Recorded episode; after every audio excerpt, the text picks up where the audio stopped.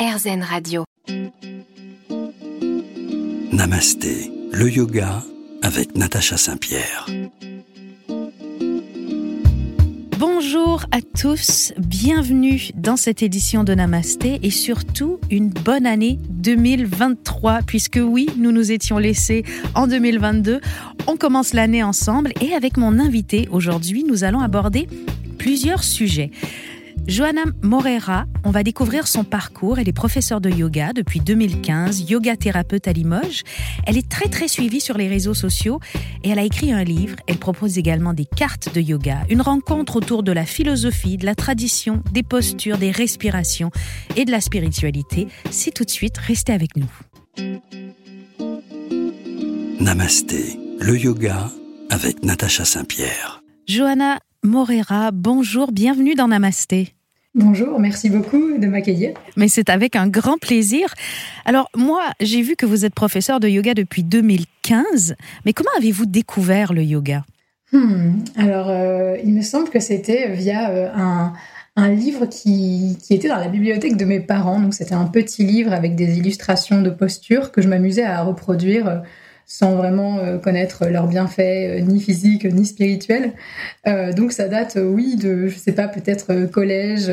Et au lycée, ensuite, je me suis découvert une, passion pour l'Inde qui m'a forcément mené à creuser le sujet. Et puis, j'en suis venue à pratiquer de plus en plus régulièrement. Par vague, on va dire, la pratique venait, me prenait, puis je la lâchais, et puis elle revenait, etc. Jusqu'à ce qu'elle ne me lâche plus. Est-ce que vous avez exercé un métier avant de consacrer votre vie au yoga? Euh, Pas vraiment. Euh, j'ai sauté de petit job en petit job, euh, de quoi juste me nourrir, on va dire.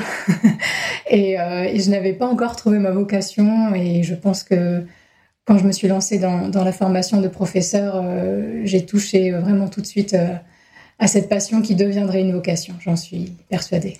L'aspect un peu plus euh, philosophique du yoga, euh, j'entends par là ce qui s'éloigne des postures de, yoga et, tout le reste. Vous êtes arrivé au moment de votre formation de professeur ou avant? Hum, C'est une bonne question. Je pense que c'est un petit peu, euh, un petit peu simultané tout ça. C'est-à-dire que euh, je pense que cet apprentissage, il se fait vraiment, euh, comme je disais, par vague. C'est-à-dire qu'on, pendant la formation, effectivement, il y a des notions de philosophie qui sont apparues, de spiritualité qui sont apparues, mais que je n'ai peut-être euh, absorbé que des années plus tard. donc c'est des va-et-vient sans cesse entre ce qu'on apprend et ce qu'on retient par le mental, et ensuite ce qu'on expérimente et ce qu'on implémente dans notre vie, dans notre pratique yogique, je trouve.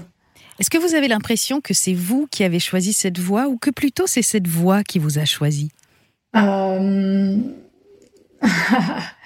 euh, j'aurais ah, j'aurais pas la prétention de dire que qu'elle m'a choisi peut-être mais en tout cas je pense qu'on s'est bien on s'est bien rencontrés on s'est bien trouvés et, c'est, juste un honneur pour moi euh, très humblement hein, de, partager ça avec le plus grand nombre possible oui, parce que vous enseignez beaucoup sur les réseaux sociaux.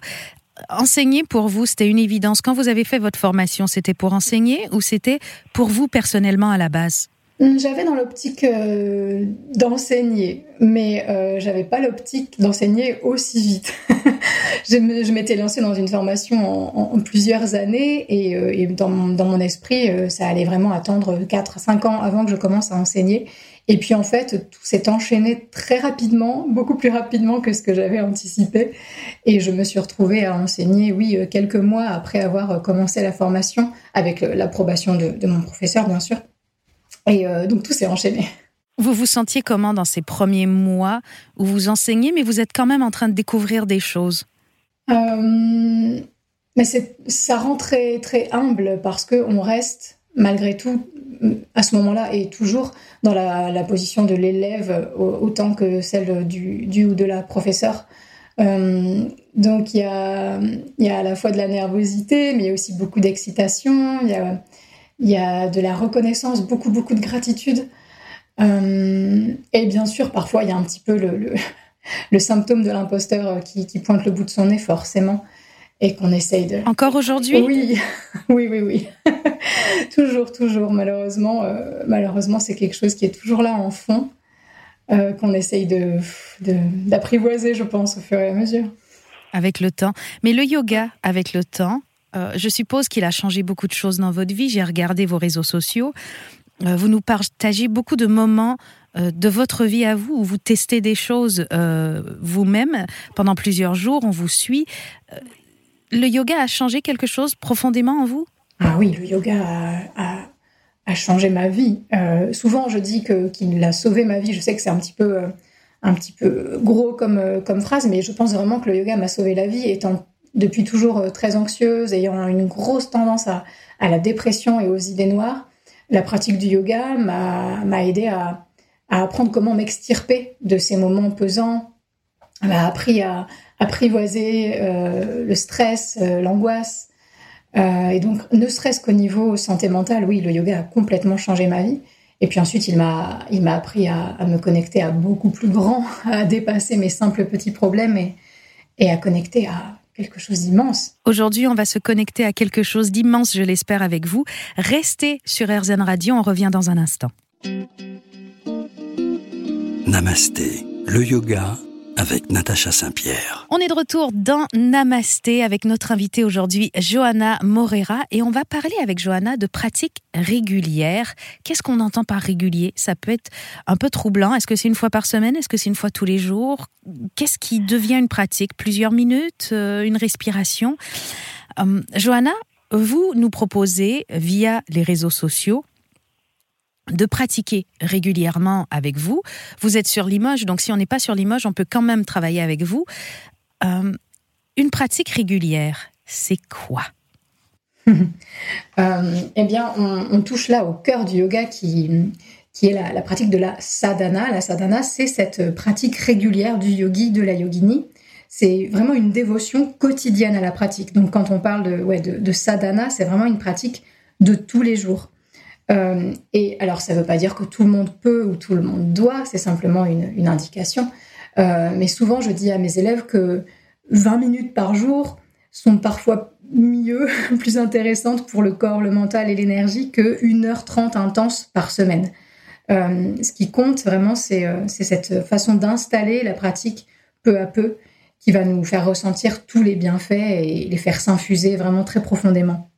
La régularité, j'ai l'impression que c'est très important. Sans cette régularité, est-ce qu'on arrive à avoir des bénéfices de notre pratique?